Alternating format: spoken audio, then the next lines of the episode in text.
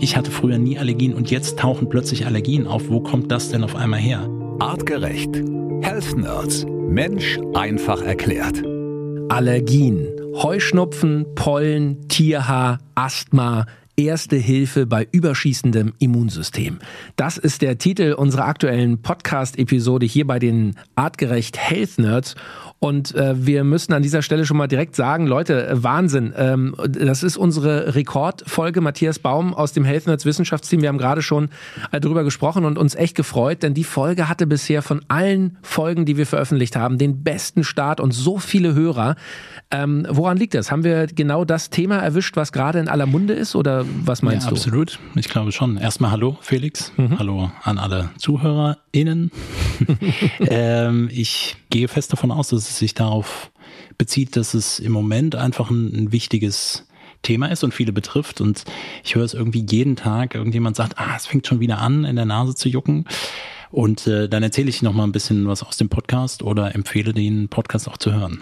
Super, ja. Und ich habe auch mit einem Kumpel gesprochen und der sagte, ähm, dass dieses Jahr wohl die ganzen Pollen und Gräser und Birken und alles, was da so rumschwirrt, viel, viel früher sind, dass im Grunde jetzt schon wirklich viele ähm, stark unter Allergien leiden.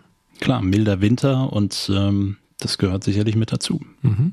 So, und heute hier in der Sprechstunde, da wollen wir eure Fragen gerne beantworten. Und es sind viele, viele Fragen reingekommen. Logisch, äh, wenn es so ein spannendes Thema ist und so viele Leute hören, dann gibt es natürlich auch viel Feedback und da freuen wir uns immer sehr. Macht das bitte weiter, schreibt uns bei Instagram per Direct Message oder auch ganz neu. Ihr könnt uns direkt bei Spotify in den Podcast reinschreiben. Da gibt es jetzt seit einigen Tagen eine Kommentarfunktion und ihr könnt also direkt in den Podcast, wenn ihr uns über Spotify hört, rein kommentieren und eure Frage uns zum Beispiel schicken. Und wir legen direkt los. Die erste Frage kommt von Jessica. Sie hat uns geschrieben bei Instagram und schreibt, Hallo, liebe Health Nerds. Ich habe eine Frage. In meinem Umfeld, da machen viele Allergiker einen Prick-Test. Könnt ihr das empfehlen? Mhm.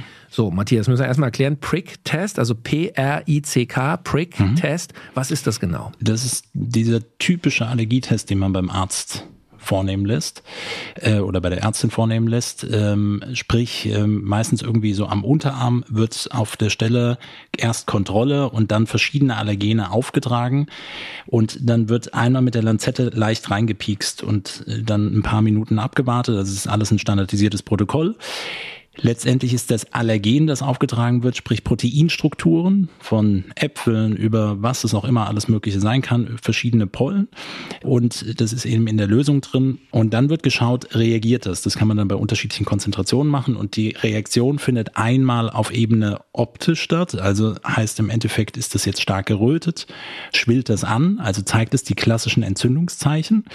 Und dann wird über das Blut nochmal bestimmt, ob bestimmte Antikörper aktiv sind und äh, ähm, darüber wird eine Aussage getroffen, ob eine Allergie gegen bestimmte Stoffe eben besteht. Und es gibt eben einen Aufschluss und von daher auch auf die, die Frage, die ja auch mit dazugehört, das einzuschätzen. Es ist ein sinnvoller Test. Wer es schon mal gemacht hat, ist es unter Umständen sehr unangenehm, weil man mhm. eben mit etwas konfrontiert wird und es eben vielleicht nicht nur lokales, sondern auch systemisch sich also anschwillen auch in anderen Bereichen mit dazukommt, auch wenn das nicht so hoch dosiert ist.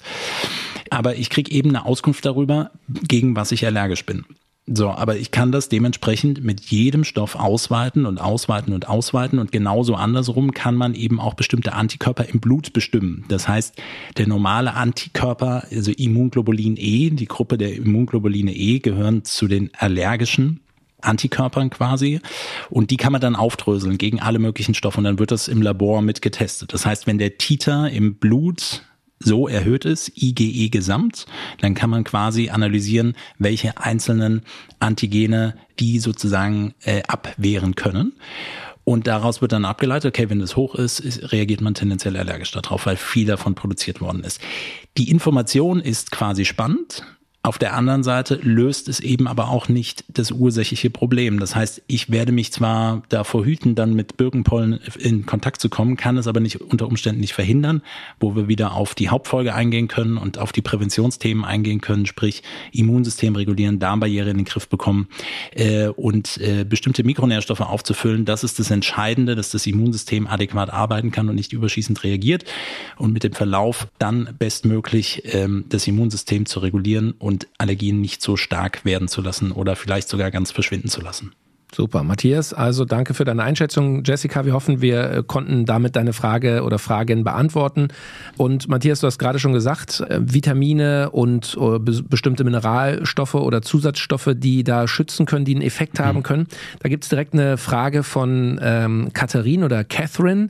Ähm, sie hat geschrieben, ich leide, seit ich in Europa bin, in Klammern 20 Jahre, ich bin in Kanada geboren, unter Allergien, Frühblüher und Gräser. Ich mhm. nehme regelmäßig Vitamin C und auch im Winter Vitamin D. Würdet ihr empfehlen, das auch im Sommer zu nehmen, also das Vitamin D? Liebe Grüße, Catherine. Hm. Lass uns die Geschichte noch mal ganz kurz ähm, ein bisschen anders anschauen, bevor ich darauf eingehe. Nämlich, ähm, wir sehen, dass Catherines Immunsystem wahrscheinlich in Kindertagen noch nicht mit diesen Frühblühern konfrontiert worden ist. Das Klar. wäre eine Variante dafür, dass sie jetzt das hier neu oder neuer seit 20 Jahren mit konfrontiert wird und dementsprechend überschießend ähm, äh, reagiert. Dann kommen verschiedene Risikofaktoren mit dazu, die das begünstigen könnten, chronische Stressbelastung und so weiter, die ganze Palette, die wir besprochen haben, weshalb weshalb die Allergien eben auftreten. Und jetzt nimmt sie zwei der gängigsten ähm, Stoffe oder zumindest Vitamin C ist wohl der gängigste Mikronährstoff, Antioxidant, was man dafür verwendet um irgendwas Gutes für das Immunsystem zu tun, sondern ich hatte schon gesagt, Vitamin C ist gut, um einmal die Bildung von Immunzellen mit zu berücksichtigen und auch das Thema dieses, dieser Dysbalance, dieses Missverhältnisses von TH1 zu TH2-System mit auszugleichen. Da kann Vitamin C eine wichtige Rolle spielen. Das kann man auch verwenden, gerade auch im Gedanken präventiv oder auch wenn es, wenn man sich in solchen Akutphasen befindet. Bei Vitamin D, auch hier sehen wir Effekte auf das Immunsystem, vielfältig bei unterschiedlichen Themen. Ob es jetzt dauerhaft genommen werden muss im Sommer, hängt auch eher ein bisschen damit zusammen, wie viel man sich in der Sonne aufhält, weil der Körper ist ja eigentlich über UVB-Strahlung äh, in Melanozyten in der Haut selbst produziert, es dann in der Leber und der Niere umgewandelt wird und ich dann die aktive Form habe. Das wollen wir eigentlich auch befürworten, weshalb wir sagen, in den Wintermonaten, in den dunkleren Monaten oder wenn ich im Alltag nicht ausreichend rausgehe, dann kann man es auch längerfristig ähm, einnehmen. Mhm. Äh, bedeutet eine gewisse Menge, ja, ist völlig in Ordnung. Man kann aber auch einfach mal den Wert im Blut bestimmen bestimmen lassen, um da eine, eine Aussage zu haben. Und jetzt kommt der nächste Punkt, vielleicht reichen noch nicht alle Stoffe aus. Auch Zink und Selen gehören mit dazu. Auch Lactoferrin ist auf jeden Fall interessant. Und äh, nochmal immer die Empfehlung, Verkettung der Ursachen, die sozusagen damit in Verbindung stehen können, äh, dass die Symptome eben nicht so stark werden, weil es ist vielleicht nicht nur in Anführungsstrichen ein Mikronährstoffthema. Mhm. So, und ähm, lass uns noch mal kurz beim Vitamin D bleiben, weil das äh, mhm. äh, finde ich interessant. Ähm, ich selbst nehme von Artgerecht ähm, Osole, also das mhm. äh, Sonnenvitamin, so nennt ihr das Vitamin mhm. D. Und das ist ja im Grunde auch ganz einfach. Du nimmst jeden Tag einfach einen Tropfen. Ja, so ähm, kann denn irgendwas passieren, wenn ich das den ganzen Sommer durchnehme? Oder gehe ich auf Nummer sicher und mache das einfach? Weil ich sag mal, auch, auch so ein, so ein Flashline, das hält ja ewig. Also ähm, es ist jetzt, glaube ich, kein finanzieller Punkt, wo man sagt, oh, ich spare da mal lieber sechs Monate im Sommer aus. Absolut, absolut. Äh, es ist nur in der, also äh, du hast, gibst natürlich die korrekte, äh, wo wir uns regulatorisch natürlich jetzt drüber freuen, die korrekte Angabe, dass man nur einen Tropfen verwendet. Mhm. Die meisten verwenden aber auch ein bisschen mehr, weil diese 1000 Einheiten unter Umständen gar nicht wirklich ausreichend sind. Und ähm, definitiv, also man tut jetzt auch nichts Schlechtes daran, das längerfristig dann mit einzunehmen. Nur ähm, ähm ich bin trotzdem Fan davon, so spezifisch wie möglich, wenn man individuell draufschaut. Und ähm, dementsprechend wäre aber auch in der Kombination, wie beispielsweise in Aukati, Vitamin D auch Bestandteil dabei, aber ein bisschen geringer dosiert. Mhm. Okay, gut, Leute. Also guckt euch das gerne mal an, wenn ihr da Bedarf habt, wie Matthias schon sagt, vielleicht macht es wirklich Sinn, mal ein Blut Test zu machen, Blutwerte mal zu checken, was äh, fehlt an Stoffen, an Mikronährstoffen, wo habt ihr äh, einen guten Speicher ähm, und wo müsst ihr vielleicht supplementieren. Ähm, wir bleiben noch kurz bei Catherine, die hat nämlich noch eine zweite Frage hinterhergeschickt. Mhm. Sie schreibt, mein Sohn leidet ebenfalls im Frühling und Sommer unter Allergien. Als Baby hatte er Neurodermitis. Mittlerweile ist er schon 16 Jahre alt. Würdet ihr auch für ihn als äh, Teenager eine regelmäßige Einnahme von Vitamin C und D empfehlen? Liebe Grüße mhm. und vielen Dank, Catherine bleiben wir genauso mit dabei. Also prinzipiell spricht auch hier definitiv nichts dagegen. Ich würde trotzdem auch ein bisschen nach anderen Ursachen schauen. Also was gehört noch mit dazu und auch Ernährungsaspekte natürlich mit berücksichtigen, ähm, präventiv einiges zu tun. Etwas Vitamin C zu verwenden und auch Vitamin D zu verwenden ist auch kein Thema. Aber auch hier kann man es definitiv spezifischer nochmal gestalten. Mhm. Ähm, in der Gesamtkombination, wie gesagt, die Mikronährstoffe, die ich erwähnt habe, Zink, Selen, Vitamin C, äh, Vitamin D und auch Lactoferrin, was kein klassischer Mikronährstoff ist, aber alles, was quasi auf dieses Thema Immunmodulation einzahlt, die Stoffe kann man schon in der passenden Dosierung, äh, so wie es beispielsweise auch in Orkati ist, gut mit verwenden und auch guten Gewissens mit einsetzen. Ähm, und damit überdosiert man das auch nicht. Das kommt ja auch noch mit dazu. Mhm, super. So, wir bleiben direkt beim Thema Ernährung. Veronika hat uns geschrieben, liebe Health Nerds, meine Frage, welche Rolle spielt die Ernährung bei Allergien? Gut, dazu haben wir in der Hauptfolge natürlich schon relativ viel mhm. ähm, berichtet, aber Matthias, vielleicht kannst du da auch nochmal zwei Sätze mhm. zu sagen. Und sie schreibt noch, und könnt ihr in diesem Zusammenhang auch etwas zu Kreuzallergien sagen? Mhm. So, müssen wir vielleicht erstmal kurz auch erklären, auch mir als Laien, was sind Kreuzallergien genau? Eine Allergie entsteht, die Entstehungsgeschichte haben wir gesagt, aber am Ende haben wir ein Allergen und ein Allergen ist ein Protein. Das kommt dann unter Umständen von Birkenpollen oder sonstigem. Und ähm, die Kreuzallergie beschreibt also eine allergische Reaktion auf eine ähnliche Proteinstruktur eines anderen Allergens oder eines anderen Stoffes, der beispielsweise in Obst und Gemüse vorkommt. So, jetzt schließe ich mal den Kreis zum Thema Ernährung. Bedeutet, auch wenn wir über Allergien sprechen, auch hierzu haben wir mal eine Episode gemacht, wenn wir über Unverträglichkeiten und Nahrungsmittelallergien sprechen, dann ist das auch eine Form der Allergie. Aber wie gesagt, die Eintrittspforte ist dann eher äh, der Magen-Darm-Trakt, nicht unbedingt wie bei Heuschnupfen die oberen Atemwege oder die Nasen- und Mundschleimhäute.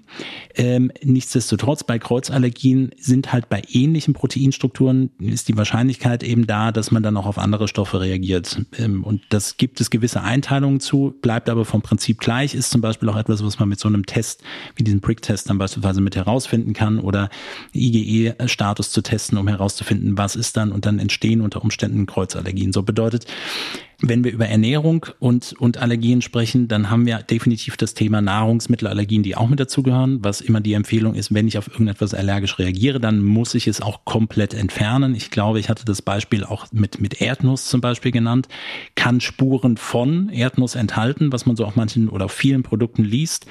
Deshalb, weil das Immunsystem bei Menschen, die darauf reagieren, unter Umständen sehr stark und sehr intensiv reagiert und es dann auch lebensbedrohlich werden kann. Heißt jetzt nochmal, das ist sicherlich bei bezogen auf, auf nahrungsmittelbedingte Allergien zu nennen, Ernährung im Kontext des Präventiven, um das jetzt nochmal in zwei Sätzen mit abzugreifen. Ähm, auch das, was ich gerade schon zu den Mikronährstoffen gesagt habe, die ich ja auch gut und gerne versuchen kann oder sollte, über die Nahrung abzudecken. Und dazu zählen natürlich noch weitere Stoffe, wie zum Beispiel Omega-3-Fettsäuren, EPA und DHA aus Meeresfrüchten und Fischen. Ähm, da haben wir weitere Stoffe mit dabei, die das Immunsystem auch hier wieder modulieren können. Und die ganze Palette der Antioxidantien, also nicht nur Vitamin C, aber auch Vitamin E und viele weitere sind gut geeignet, um einen positiven Einfluss darauf nehmen zu können und zumindest die Symptome zu reduzieren, wenn man es regelmäßig tut. Das ist ganz wichtig. Nicht die einmalige Einnahme von Vitamin C löst ein Problem, sondern die regelmäßige Verwendung oder äh, das Vorhandensein in der Nahrung über regelmäßige Zeitraum. Und das ist ganz wichtig im Unterschied zu Calcium, was ich erwähnt hatte, was man eben in dieser Akutphase, in dem akuten allergischen Moment noch gut verwenden kann. Super. Matthias, wir machen direkt weiter. Hier in der Sprechstunde wollen wir möglichst viele eurer Fragen äh, beantworten. Und auch hier nochmal der Hinweis, wir werden ähm, leider es nicht schaffen, immer alle Fragen hier in die Podcast-Folge reinzupacken. Dafür kommen einfach äh, zu viele rein. Aber seid euch sicher, wir beantworten die Fragen natürlich alle auch schriftlich. Jeder bekommt eine Antwort. Die nächste Frage, die ist, äh, finde ich, sehr, sehr schön. Ich selber bin auch äh, Tierfreund und Hundebesitzer und die Nachricht kommt von Frederik. Frederik schreibt, Hi zusammen. Ich selbst habe keine Allergie, Gott sei Dank, aber ich glaube, meine französische Bulldogge Eddie, er leckt sich immer die Pfoten, obwohl er keine Verletzung hat. Frage an die Health Nerds. Können Hunde überhaupt Allergien bekommen und wodurch werden diese ausgelöst? Danke und Gruß, Freddy und Eddie. Schön. Also, Matthias, äh, äh, der Mensch, äh, der große Freund des Hundes oder der Hund der große Freund des Menschen. Mhm. Ähm, da gibt es schon eine besondere Beziehung zwischen den Vierbeinern und uns, auch evolutionär, auch in Bezug auf Allergien. Was kannst du dazu sagen? Wir sehen natürlich die Evolution des Wolfes in Form des, äh, der Domestizierung der Wölfe und natürlich auch die Weitergabe von genetischem Material, weil sie eher die Nähe gesucht haben und verstanden haben, oh, wenn ich an die Feuerstelle gehe, wo die Menschen sitzen, dann fällt vielleicht etwas ab. Wenn ich jetzt mich zahm und lieb und nett verhalte, dann werde ich eher dort aufgenommen und integriert. Und dieses Genmaterial hat sich durchgesetzt. Und wir sehen natürlich ein schönes Beispiel von Evolution bei Hunden, weil wir ähm, natürlich sehen, wie man über Kreuzungen äh, auch äh, Hunde, so viele Hunderassen entstehen lassen kann, die alle den gleichen Ursprung haben. So, das an der Stelle dazu. Wenn wir Hunde heutzutage betrachten, das gilt ähnlich für Katzen auch, äh, dann haben wir nicht klassische Tiere, die äh, von naja, vielleicht so von der Evolution mal vorgesehen waren, sondern natürlich etwas, wo der Mensch eingegriffen hat. Das erste Mal mit der Genetik gespielt, ohne es zu wissen, dass es Genetik ist. Das haben wir, hat der Mensch getan und wir sehen natürlich bei Hunden, insbesondere bei Hunden, aber auch bei Katzen, alle, die Tiere besitzen, eine doch teilweise interessante, auch große Lebensspanne der Tiere, aber auch ein Auftreten von verschiedenen Erkrankungen. Und interessanterweise sind es genau die gleichen Zivilisationserkrankungen, äh, von Krebserkrankungen über auch allergischen Erkrankungen, über Hüftprobleme, Arthroseerscheinungen und so weiter und so fort, äh, die auch gerade bei Hunden eben mit auftreten. Dann ist der eine Punkt, der dann gerne genannt wird, ja klar, diese Rasse ist auch so überzüchtet und das gehört auch noch als Faktor mit dazu. Nichtsdestotrotz sehen wir leider auch der Lifestyle der Hunde ist genau das Problem wie bei uns Menschen auch. Ja, mein Hund so, liegt auch nur auf der Couch und guckt Netflix den ganzen Tag. Ja, Wenn es regnet, will der nicht raus. Ist wirklich ja, so, ja? Ja, und der, denn Felix leider ist es dann so, so wie es dann natürlich vom Herrchen und vom Frauchen auch vorgelebt wird. äh, Kritik obwohl das ja bei euch nicht, nicht wirklich, nein, bei euch stimmt das ja nicht. Aber das ist bei, bei vielen der Fall. Und wir sehen natürlich, welche Faktoren gehören mit dazu. Bewegung und Bewegungsmangel unter Umständen, stressige Situationen, Verlassen des eigenen Biorhythmus. Ähm, äh, das heißt natürlich auch hier Lichtverschmutzung für die Hunde, extreme Sinnesreizüberflutung, teilweise auch was Lautstärke und viele andere Dinge angeht. Das heißt Stressbelastung, chronische Stressbelastung und Ernährung. Und jetzt schließe ich den Kreis nochmal zu der Frage, können Hunde auch Allergien bekommen? Ja, auch hier kann das Immunsystem überschießend reagieren, auch wenn es nicht gleich ist wie das menschliche Immunsystem, gibt es auch Überreaktionen. Und es gibt an der Pfote, also wenn der Hund dran leckt, versucht er natürlich über den Speichel auch bestimmte Immunstoffe hin zu lecken um sozusagen die, den Heilungsprozess zu fördern. Das kennt man von früher noch, wenn die Oma mit ein bisschen Speichel versucht hat, den, den Mückenstich irgendwie äh, zu regulieren. Da geht es um genau solche Inhaltsstoffe. Der Hund leckt eben dementsprechend auch drüber. Äh, was dann wahrscheinlich vorhanden ist, sind Schmerzen, Rötung, Schwellung. Das sieht man unter Umständen gerade an der Pfote nicht so gut. Nichtsdestotrotz ist das häufig ein Thema und dann mündet es häufig in das Thema Ernährung. Das mhm. heißt, dass auch hier, je nachdem, ob vielleicht etwas in der Ernährung verändert verändert worden ist, neues Futter verwendet worden ist oder auf irgendetwas mittlerweile reagiert wird. Ne, ein bestimmtes Protein in der Nahrung.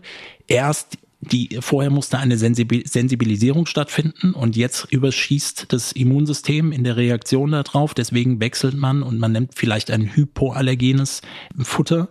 Aber es ist wieder genau das Gleiche, was ich jetzt schon mehrfach gesagt habe, nicht die wirkliche Ursache, sondern das heißt, dass die Empfehlungen und jetzt nicht auf Mikronährstoffebene unbedingt, sondern die Empfehlungen, was Stressregulation, was Bewegung, all diese Lifestyle-Interventionen angeht, die gilt für Hunde dann im Endeffekt genauso mhm. und sollte dann auch präventiv verwendet werden. Alles, was das Immunsystem reguliert. Und ich weiß, auch bovines Lactoferrin, also Kuhmilchlactoferrin, wäre unter Umständen etwas, was man nochmal mit probieren könnte.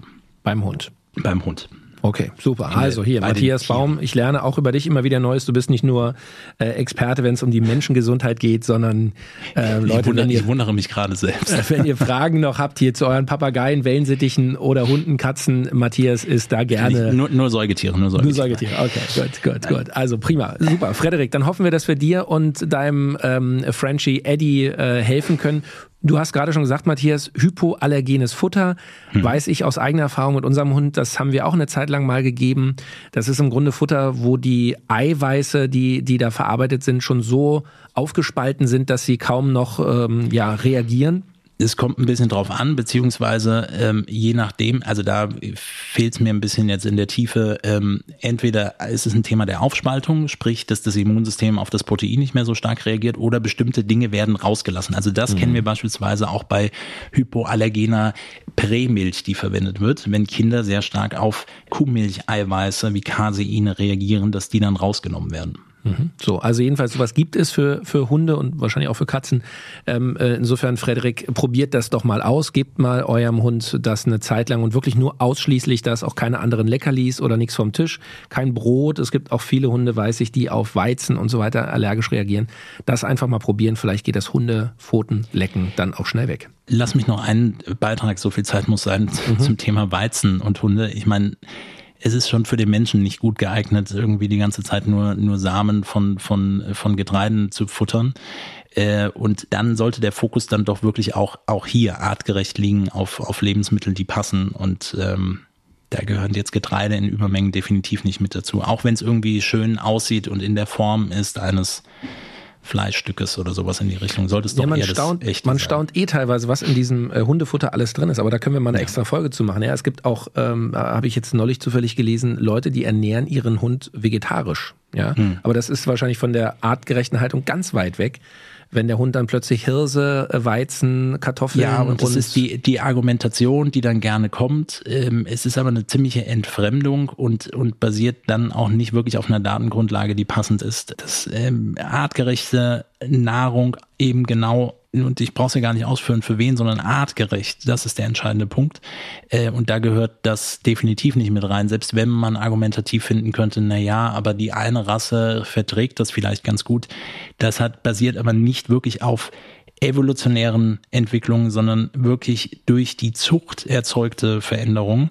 Und wie beim Menschen übrigens, äh, wir haben über vegetarische und vegane Ernährung auch schon viel gesprochen die Besonderheit oder warum es gesundheitliche Vorteile unter Umständen gerade in der Anfangszeit entstehen, ist eben das Weglassen von vielen anderen Dingen, die gerade pro-entzündlich sind und die das Immunsystem noch mehr aktivieren. Weshalb man erst denkt, oh, das bekommt mir wunder, wunderbar, das ist überhaupt kein Problem für mich. Aber hier würde ich auch, äh, wie gesagt, schon, wie schon mehrfach erwähnt, äh, auch für den Menschen nochmal genauer drauf schauen, ob das Sinn macht und wie du jetzt sagst, und dann höre ich auch auf, das Futtermittel, das, was dann selbst drin ist, da guckt man unter Umständen noch drauf, beim eigenen Essen häufig nicht. Also mhm. auch diese ganzen Fake-Food-Varianten, die ein Ersatz für irgendwelchen Fleischersatz sein sollten und die dann vermeintlich gesund sind. Nee, definitiv nicht. Super. Matthias, ja. ich habe noch zwei Fragen. Eine kommt von okay. Fatma. Bitte eine schnelle, präzise Antwort. Fatma schreibt uns bei Instagram ebenfalls als Direct Message. Gibt es eine Heilung für Allergien oder kann man nur die Symptome behandeln? Hm. Ich bin der festen Überzeugung, ich habe das schon eingangs gesagt, dass es auch Heilung geben kann. Ich, das ist nicht so selten und es ist nicht, auch nicht ganz vergleichbar mit auch bei Autoimmunprozessen, wo ich übrigens auch davon ausgehe, dass sie prinzipiell heilbar sind. Manchmal ist aber der Verlauf eben sehr schnell oder es wird nicht, auch wirklich nicht intensiv genug Veränderungen durchgeführt. Aber man kann über Lifestyle ähm, Faktoren über Ernährung, Bewegungskomponenten, Supplementierung, auch passende Medikamente, definitiv auch Prozesse umkehren. Und das zeigen immer wieder Menschen. Und Allergien ist eigentlich ein schönes Thema, wo man schon sehr klar sagen kann, natürlich ist das zu reduzieren. Das kennen auch viele, die nämlich sagen, okay, früher hatte ich das und äh, mittlerweile habe ich das überhaupt nicht mehr oder andersrum. Ich hatte früher nie Allergien und jetzt tauchen plötzlich Allergien auf. Wo kommt das denn auf einmal her? Was noch mehr dafür spricht, dass es eben nicht nur ein Allergen Antikörperreaktion ist, sondern eben von vielen verschiedenen Faktoren im Leben mit zusammenhängen und wir eben dann auf die anderen Sachen schauen müssen. Und von daher würde ich schon sagen, wenn wir uns andere Aspekte, Darmgesundheit, Immunsystem, Stressregulation, Mikronährstoffe, die Punkte schon mal angeschaut haben und dort Interventionen vornehmen, dann steht einer Heilung grundsätzlich erstmal nichts im Wege. Ob das alles abdeckt, sei mal dahingestellt, aber prinzipiell auf jeden Fall. Und symptomatisch haben wir in der letzten Folge auch genug zugesagt, was man tun kann. Super. Also auch da hat man gerne nochmal in die Hauptfolge reinhören. Und äh, ja, wenn du selber von Allergien betroffen bist, ähm, ähm, geh das Thema wirklich mal intensiv an, mal direkt vielleicht mit den Tipps von Matthias und lass dich vielleicht auch nochmal beraten, ähm, was konkret bei dir äh, der Weg zur Heilung sein kann. Die nächste Frage kommt von John und äh, damit äh, wollen wir auch die Health Nerd Sprechstunde heute äh, beenden. Äh, John schreibt, ähm, wie unterscheiden sich Heuschnupfen und allergisches Asthma? So, zu beiden Themen haben wir ähm, tatsächlich äh, auch was in der Hauptfolge äh, besprochen, aber ja. konkret, was kannst du hier antworten, Matthias? Naja, bei Heuschnupfen, was dann häufig eben mit dem typischen Allergiethema in Verbindung steht, sprechen wir eigentlich von der sogenannten allergischen, also weil es eine allergische Reaktion ist, Rhinitis. Also es geht um die Nasenschleimhautbereich ähm, und Itis ist die Entzündung und sprich, wir haben genau diese Symptome von Hitze, also Überwärmung des Gebietes, Schwellung, Schmerz, Funktionseinschränkung. Und äh, die Funktionseinschränkung ist dann auch die vermehrte Produktion von Schleim und, und so weiter und die Schwellung der Schleimhäute. Das sind typische Entzündungszeichen. Und das war genau das, was ich beschrieben hatte. Hier geht es um Histamin, das ausgeschüttet wird und dann geht das Ganze zu. Es betrifft aber primär die oberen Atemwege. Und bei Asthma eben auch allergisch bedingtes Asthma, es gibt auch stressbedingtes Asthma oder andere Formen, betrifft eher die unteren Atemwege. Das heißt, es betrifft Bronchien und das Lungengewebe. Und was hier passiert ist, auch durch die gleichen Symptome, man sieht es nur von außen unter Umständen nicht, Hitze, Rötung, Schwellung, Schmerz, Funktionseinschränkung, genau das. Die Bronchien ziehen sich eng zusammen, äh, es wird zäher Schleim produziert und äh, der Atemwiderstand wird extrem hoch. Es kommt zu einem pfeifenden Ausatemgeräusch, das typischerweise mit dazukommt. Und ähm, letztendlich beschreiben das Asthmatiker auch, es ist wie ein Atmen durch einen Strohhalm. Und vor allen Dingen das Abatmen, das funktioniert dann dementsprechend nicht gut. Und hier wird die Behandlung auch eine andere sein. Also da, wo wir eben bei dem Heuschnupfen akut in den Phasen mit Calcium oder eben mit Histaminblockern arbeiten, ähm, wird das in Teilen äh, nur bei Asthma funktionieren. Dann wird dort häufig gerne Steroidhormone eingesetzt, wie äh, Cortisol oder Cortisonspray, was inhaliert wird, auch teilweise eben präventiv, beziehungsweise beziehungsweise wird auch das kommt dann nochmal spezifisch in der Akutphase bei Asthma oder bei einem asthmatischen Anfall mit dazu, dass etwas wie Salbutamol ähm, nochmal eine andere Stoffgruppe, ähm, die aber auch tendenziell die Bronchien weiten soll, die Sekretion und die Schleimproduktion verringern soll, dass das weitergestellt wird. Also einmal obere, einmal untere Atemwege, einmal ein bisschen komplexer, aber beides Teile, die die gleichen Kernsymptome haben, das nur um das auf jeden Fall festzuhalten und zu diesem allergischen Formenkreis mit dazugehören. Super. John, wir hoffen, auch deine Frage haben wir zufriedenstellend beantwortet. An euch alle, Jessica, Frederik, Veronika, Fatma, John, Catherine und die vielen anderen, die wir hier nicht und nennen Eddie, konnten. den Hund. Und Eddie, den Hund, natürlich auch an Eddie. Äh, Leute, vielen Dank. Ähm, das ist Community, das macht Spaß, das ist für uns äh, echtes Podcasting. Und wir freuen uns jetzt schon auf die Folge, die nächsten Donnerstag kommt. Matthias Baum, herzlichen Dank an dich. Vielen Dank. Ich bin Felix Möse. Bleibt alle schön gesund und bis nächste Woche. Der Mensch im 21. Jahrhundert. Wohin hat uns die Evolution geführt? Wie hängen Körper, Psyche und Gesellschaft zusammen? Welchen Einfluss haben Ernährung, Bewegung und Stress auf den Superorganismus Mensch? Mit spannenden Gästen besprechen die Health Nerds von Artgerecht komplexe wissenschaftliche Fakten und Erkenntnisse der Evolution für dauerhafte Gesundheit durch einen artgerechten Lebensstil in der modernen Welt mit praktischen, sofort anwendbaren Tipps und cleveren Lifehacks. Health Nerds. Mensch einfach erklärt. Ein All Ears on You Original Podcast.